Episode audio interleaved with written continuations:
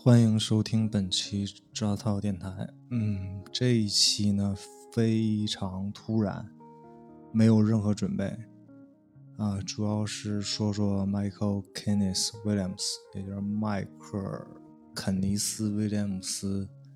今天北京时间凌晨，呃，不幸去世。然后呢，今天我是凌晨四点四点多醒的，然后我看四点零五的时候，古大给我发微信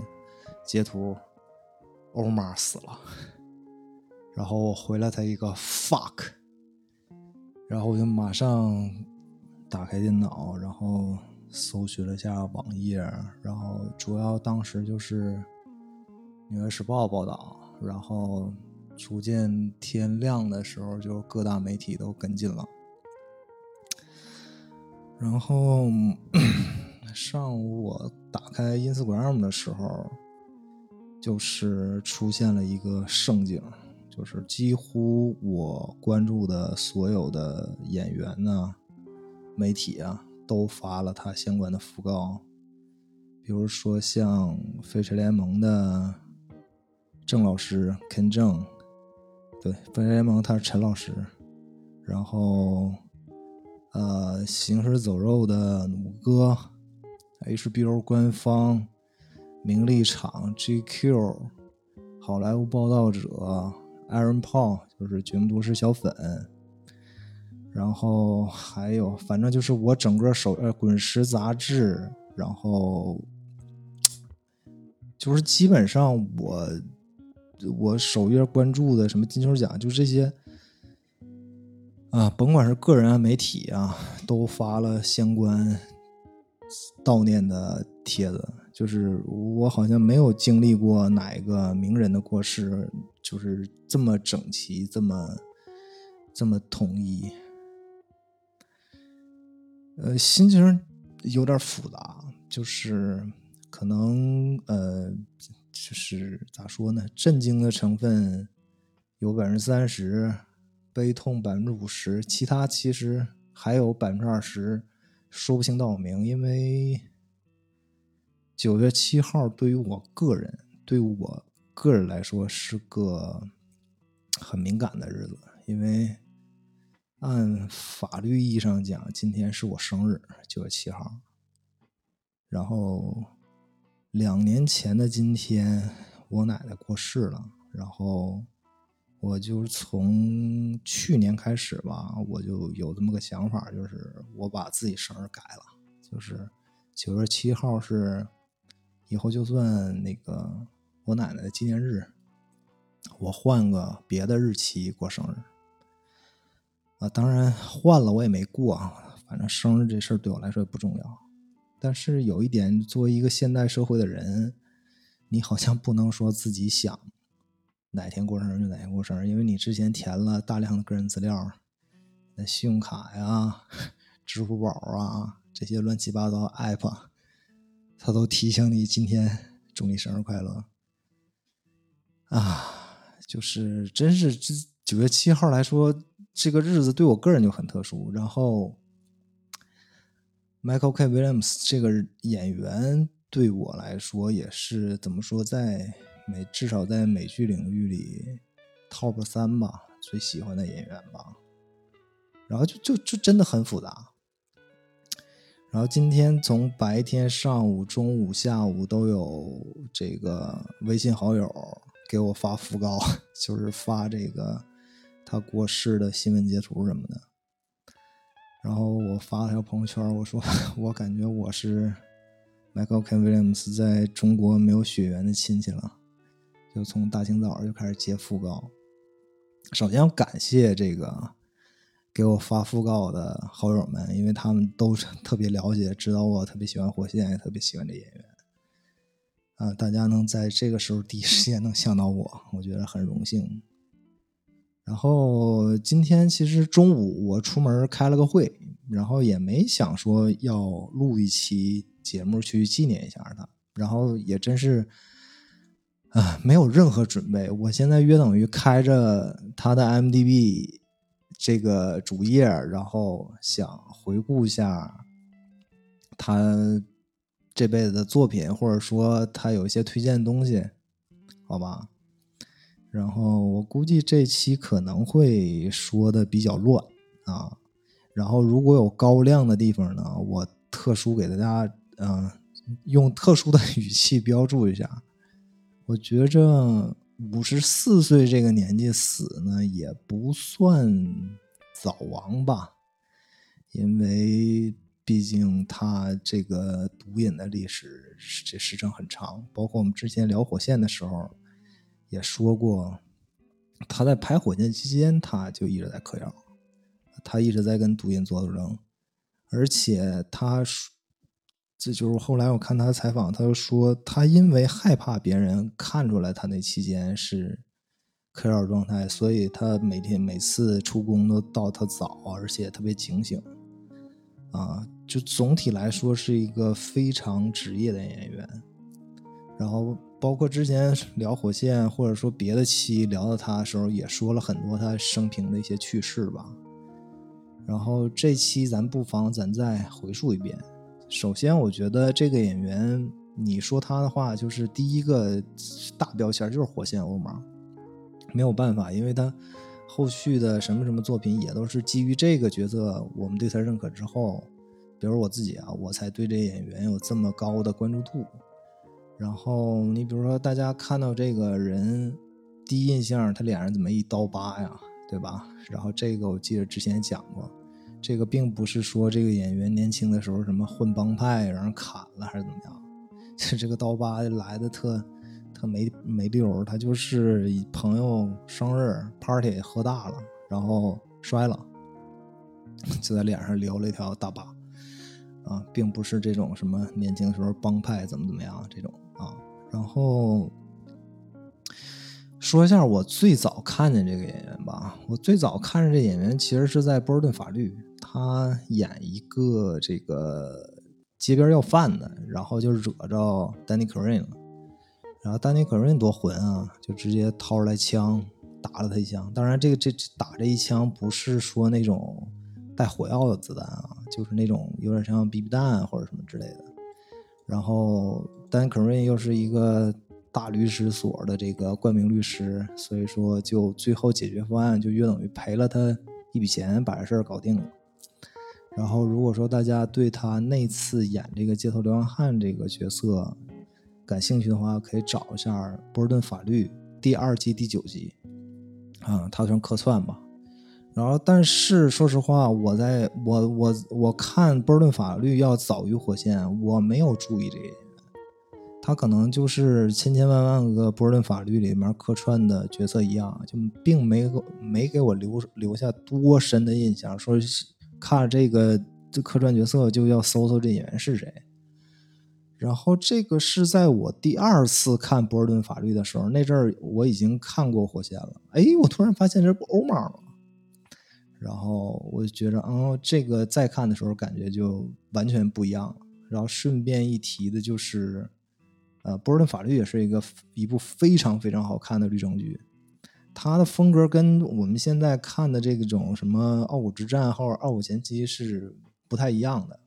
然后漫画感十足。啊，我觉得也不见得说非得为了欧玛去单刨它第二季第九集去看，我觉得可以，可以就是没看的就就补起吧，尤其对律政剧感兴趣的。而且我在我忘了是去年还是前年，我又看了一遍。呃，我觉得之后不不可能再有《波尔顿法律》这样的作品了。就是它里面的，就是很能代表当时的，比如说美国文化或者舆论导向的一些东西，你现在是不成立的。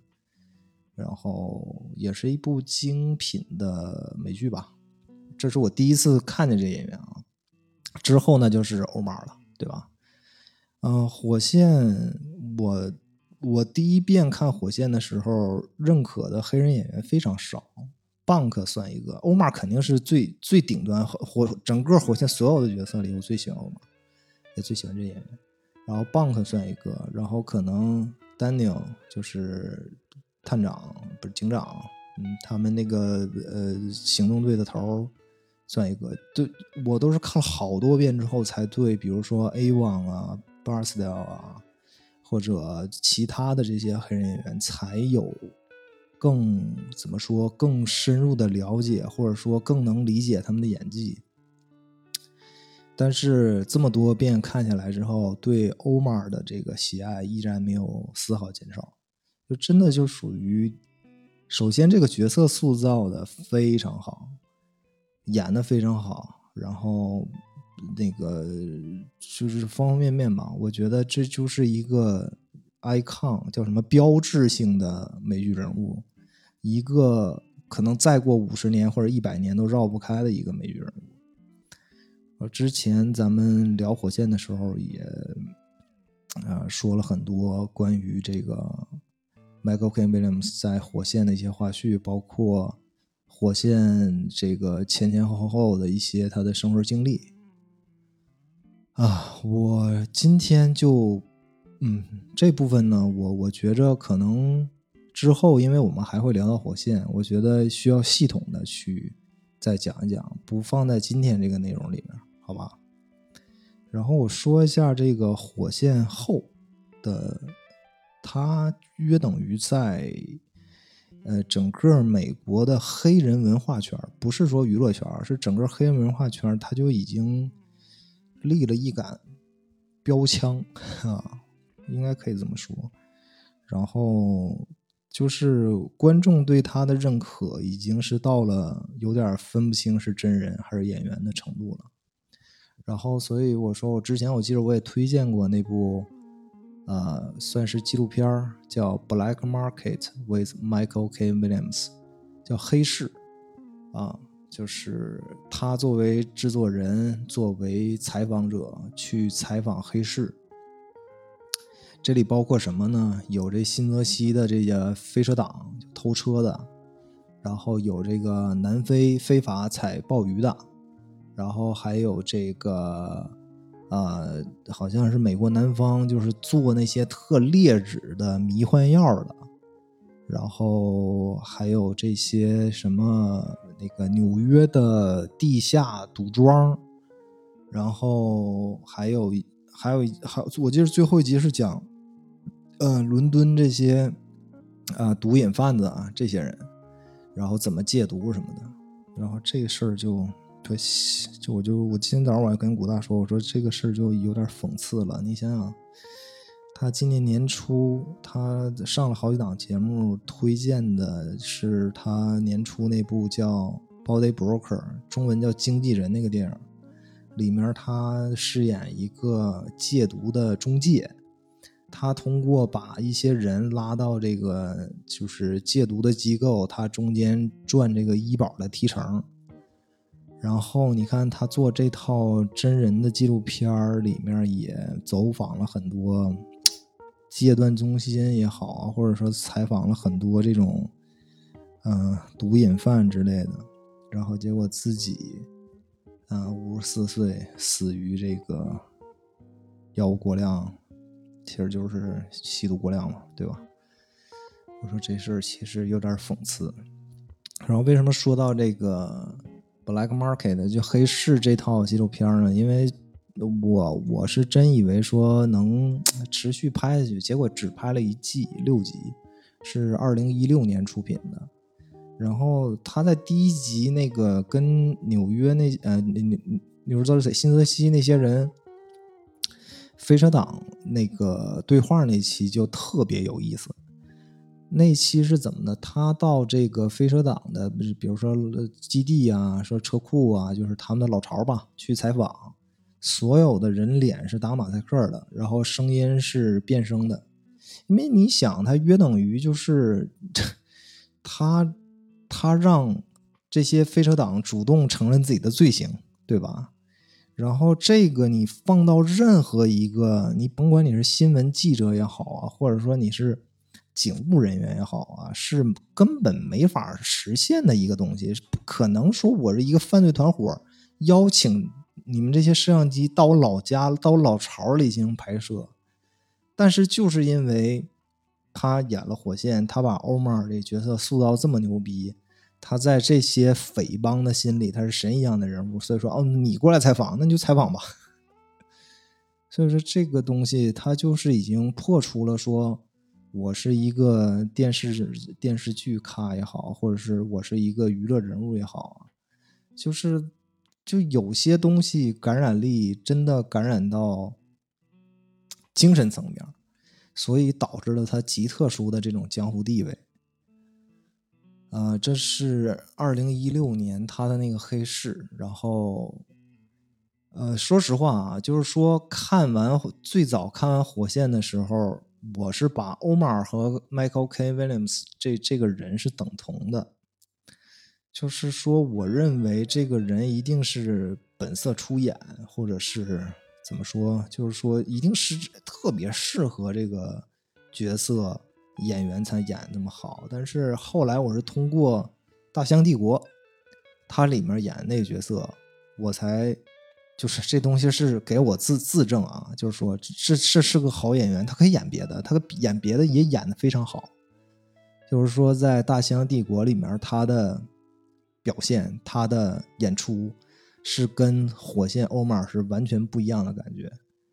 啊。这个也是算 HBO 的一个精品剧，如果大家有兴趣的话，可以看一下。然后另一块就比较火的就是《飞车联盟》了。啊，废柴联盟应该是我确定一下啊。废柴联盟它是从呃第第三季第一集他去当这个生物老师开始，而且他去那两集也是废柴联盟比较经典的集，就是有一集是仿这个法律秩序，然后这个里面有很多。哎，很我我也说不好，你你真的得带着一点，就是说你之前知道他是欧猫，知道他在火线有那样的出演，再看他演这个教授，你才觉得那个笑点特别好玩的地方。啊，就是废联盟就不用多介绍了，因为我们之前一直想说，就是属于这种一定要单独拿出来推的这个剧，这是百看不厌的这个作品吧。呃，然后在之后呢，我准备给大家推荐一个非常非常冷门的剧，叫呃《Harp and Leonard》。没错，是二零一六年到二零一八年，因为它这个台呀太冷僻了，是圣丹斯 TV，也就是我们可能电影迷比较熟的有个圣丹斯电影节，哎，就是那圣丹斯，然后 TV。然后这个台是隶属于 AMC，也就是《行尸走肉》《广告狂人》《绝命毒师》的那个台。本来 AMC 这个总台就是已经很偏门一个台了，就因为弄了这些超级爱美作品，所以它在整个美剧版图上还是非常呃有一号的。然后那个这个呃。我录了半天，我才发现我多开了一轨。没事，等会儿的合成时候再说。呃，就你想想，这个 AMC 自己的收视率就是别人的零头了，那就到了这个子台圣丹斯，那就是更是一个零头，基本上是没人看的一个台。然后这个片儿呢，呃，我确认一下，应该是三季，对，有三季，好像是每季是六集。我觉得特别特别好玩的一个设定，它的设定是什么呢？是，呃，一个黑人和一个白人，他们俩就是发小，就是关系特别好，然后约等于混到这个就是中青年，也一无是处，完了大家就是一起冒险这么一个故事。然后这里面设定白人呢，就是一个很传统的这种什么直男啊或者硬汉形象。然后 Michael K. Williams 演的这黑人呢，他是个 gay。然后他们俩之间呢就特别多这样的矛盾，但是俩人就是发小嘛，就关系特好，属于兄弟俩人一起升级打怪这种感觉的。然后这个片儿它有别于传统的那种。呃，就是双男主的这种什么犯罪题材啊，或者是公路片题材啊，它里面非常的有那种呃无厘头的，就是冲突插入，就是呃案件其实或者说他俩之间的冒险是挺严肃、挺危险的，但是他们俩之间经常会产生这种非常 无厘头的矛盾或者无厘头的火花，就是整个看起来是一部非常愉悦的那种犯罪剧。就是他他他他并不中二啊！我我刚才我突然脑里蹦蹦“中二”这个词儿，但他他不是那种中二的，他就是犯罪喜剧或者是黑色幽默这种的犯罪剧啊，是这这类的。然后我我我当年看的时候，我就觉得是挺好玩的，但是因为这个这个台的东西太冷门了，以至于资源都不是很好找。然后我是我一直呃个人收藏的一个，我估计因为因为他的过世，我可能最近我会把这个剧从头再再看一遍啊。里面其实整个的虽然说是圣丹斯 TV 这种特别小的台，但是整个的演员配置啊，包括这些呃制作呀，还是水准之上的，就是还是一个。质量挺高这么一个剧，但是就是因为实在忒冷门了，真的没人看啊。然后我觉着像这种东西有必要跟大家就是费力的推荐一下，因为你像《火线》或者《飞联盟》这种，肯定大家早早都看过了，然后也不会有什么陌生感，是吧？呃，然后我再一个重磅呢，其实就是《The Night of》。也就是什么罪案之夜呀之类的，就这么一翻吧。迷你剧，说实话，罪案之夜对我来说也是很特殊的一个剧。它是出现在读诗结束以后，然后火线我也看了很多遍。我我其实在它出现那个时候，就一六年的某一时刻，一六年的秋天，我对高质量的美剧其实没什么信心了。就是我觉着索然无味，就看着，要不然就是已经更新了好多季的，或者说新剧看起来也都是那么平庸。然后这部迷你剧突然就是算是，呃，有点那种深水炸弹的感觉，一下炸起了我对美剧的第二次热情。真的，如果说我不知道，可能如果二零一六年没有《The Night Of》的话，我可能。会歇一歇，就是我不不会很勤的再去看这个东西，或者怎么样。你想，我是二零零六年开始把几乎把自己所有的业余时间都投入在看美剧啊、研究美剧啊，然后包括这些演员啊什么的。然后其实你看到了二零一六年的时候，已经小十年了，就是已经有点疲态了，再加上之前。呃，像读诗结束之后那么大个心理落差，然后之后的两三年又没有什么特别特别能打动我，或者说特别让我有感觉的东西，就是很疲惫。就是说，有时候是为了完成任务，说哦，谁出了新剧得看一看，而不是说发自内心，我觉得这东西好我才去看。然后一六年那个时间节点的那好那个时间节点非常巧。非常有意思，就约等于为我的个人看美剧的生涯又续了条命，或者说是用了另一种方式重启。当然，这部剧 Michael K. Williams 在里面的表现应该算是正常发挥啊，就是没有什么特别，就是怎么怎么样，是它是一个整体的制作质感，包括啊主演他们去把这个情绪调动起来的。然后作为一个迷你剧来说，我觉得这是一个不得不看的罪案剧，《The Night of》。啊，这是我觉得，如果说按这个整体的制作质感来看的话，《The Night of》是要高于《火线》的。你毕竟《火线》做了五季，啊，你的集数那么多，包括当年他们的制作水准、投入的钱，你是很难达到《The Night of》后来那质感的。啊，然后我觉得这是一个不得不看的犯罪剧吧。如果说还有人没看过的《Night of》的话，我觉得你应该看看。呃，后来我想想啊，我还有什么？我最近看的其实是呃《恶魔之地》嘛。说实话，我觉得《恶魔之地》是一个相当乱套、相当那什么的作品。嗯，我之前多次盘点或者提到这个剧的时候，我都给了很低的分儿。我觉得有必要重新看一遍，重新再缅怀一下 Michael K. Williams。然后在在这之前，我看我记着印象比较深的是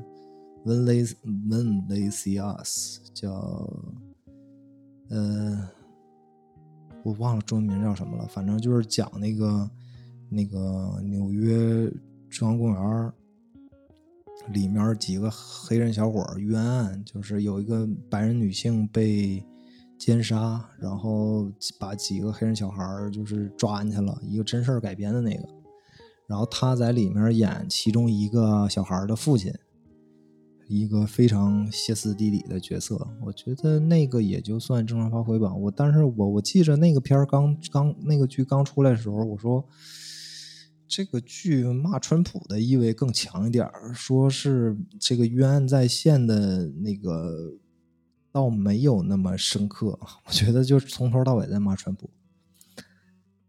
啊。然后，嗯，他其实，在很多电影里啊，也有这种客串啊，或者露露一点这种的。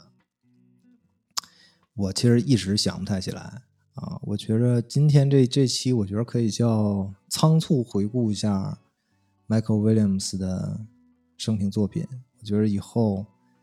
我系统的再去整理一下，然后再去聊聊它。呃，嗯，呃，我，嗯，在在，嗯，我我我也不确定应该再聊点什么，反正，嗯，就是很可惜吧。嗯，这种事儿是没有什么准备的。你要说这两天，如果是听到哪个讣告的话，我可能球王贝利，如果说他今天挂了，我可能有点准备，因为头两天一直就传他重症进这个什么重症监护室了，然后又又做手术切除什么肿瘤什么的。呃，然后好像今天最新的消息，好像贝利没什么大事儿，就是又又就是手术还挺顺利的。然后再加上上个月鲍勃·奥登克就是《绝命律师》Better Call Saul，Better Call Saul 的主演，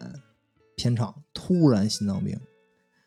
然后那个事儿把我弄挺焦虑的，因为是特别特别早就在这些新闻报道里看到了，就说 collapse 就突然倒了嘛，倒了送医院，然后在之后长达十几个小时没有任何消息。然后当天也上了这个推特的热门我就好久没去刷推特的热门了，就是真的看见一个人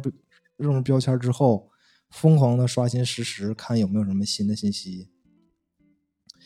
然后尤其它的受众面很广，像 Better Call Saul 绝命律师在这个西语市场有很多的受众，就好多西语的那些新闻。然后其中有一个推特的留言，就也没有没有任何粉丝，就他就随便发了一个牢骚，就说他妈现在都是二零二一年了，怎么一个人是在片场晕倒，然后送到医院，居然十几个小时里没有任何信息出现，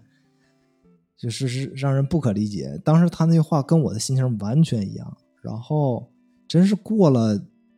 我觉得二十个小时了吧，然后他儿子才发个推特，就说：“呃，he will be fine。”就是那个话其实也很模棱两可，就是 弄的，就是感觉这手术还没完事儿嘛，就是说这个还不确定好没好，然后还好是到了大概。一天半以后吧，就正式新闻报道了说，就是没问题，现在跟家人在一块儿，然后就是类似于媒体不让打扰，怎么怎么样啊？然后过了一周，还是我记得过好长时间，曝光时候才才在才发推特说，要感谢全世界各地人为了乞讨啊，怎么怎么样，就说非常不一样，就是。然后后来我看了一个那个采访那个拉鲁那演员的一个报道，真挺悬的，就说贝尔高萨现在第六季的拍摄片场，鲍勃欧纳克是突然就是倒在他面前了，然后而且好像小一分钟就没心跳了，啊，然后后来其实你想啊，贝尔高萨这个剧组本来做活就细就慢。本来就是很很耽误这个制作，然后在他入院期间，然后剧组就一直在拍没有他的戏，还好现在返工了，然后老天保佑吧。就说，其实我我觉得是这样，就是我已经到了这个年纪了，就是死亡这个事儿对我来说不是一个什么陌生的话题。就是说，而且现在媒体信息这么发达，不会有谁的讣告你会错过。然后再加上你又看了这么多东西，你就你就算你个你单方面的认识了很多人，那必定是每天都会有这样的消息、这样的新闻。呃，我觉着可能是从这个 Lincoln Park 林肯公园主创 Chaser 死之后。我好像对名人的过世稍稍有点脱敏了，就是没有那么大情绪了。你甭管金庸啊、斯坦李啊什么什么的，就还好，就还好，就是没没没有没有那么大触动。Michael K. Williams，我觉得是一个比较特殊的情况吧，他这个稍稍微有点早逝，然后嗯，很意外吧。然后还好，我觉得还好是怎么呢？是，你看他五十四岁留下了一百多部影视作品，而且现在有两个完成的还没有上映，一个是一个剧，然后另一个是个电影，然后还有一部电影是可能后期制作中。我觉得在他过世之后，可能还得有三部作品要上，啊，毕竟给我们留下了这么多的。呃，影影像人物可以去慢慢补起，就包括我个人，我看他整个演艺生涯的东西，就是百分之七十我是没看过的啊。然后我觉得这东西，作为影视从业者也好，或者做艺人，或者做一个艺术家，这个就是跟老百姓不太一样的地方。人家虽然说人死了，但是你很多作品、很多角色。还可以被人们看到，还可以去影响其他人。呃，就怎么说呢？其实，呃，这个我觉得还真的还好，真的还好。就是比如说当年希斯莱杰死的时候，我是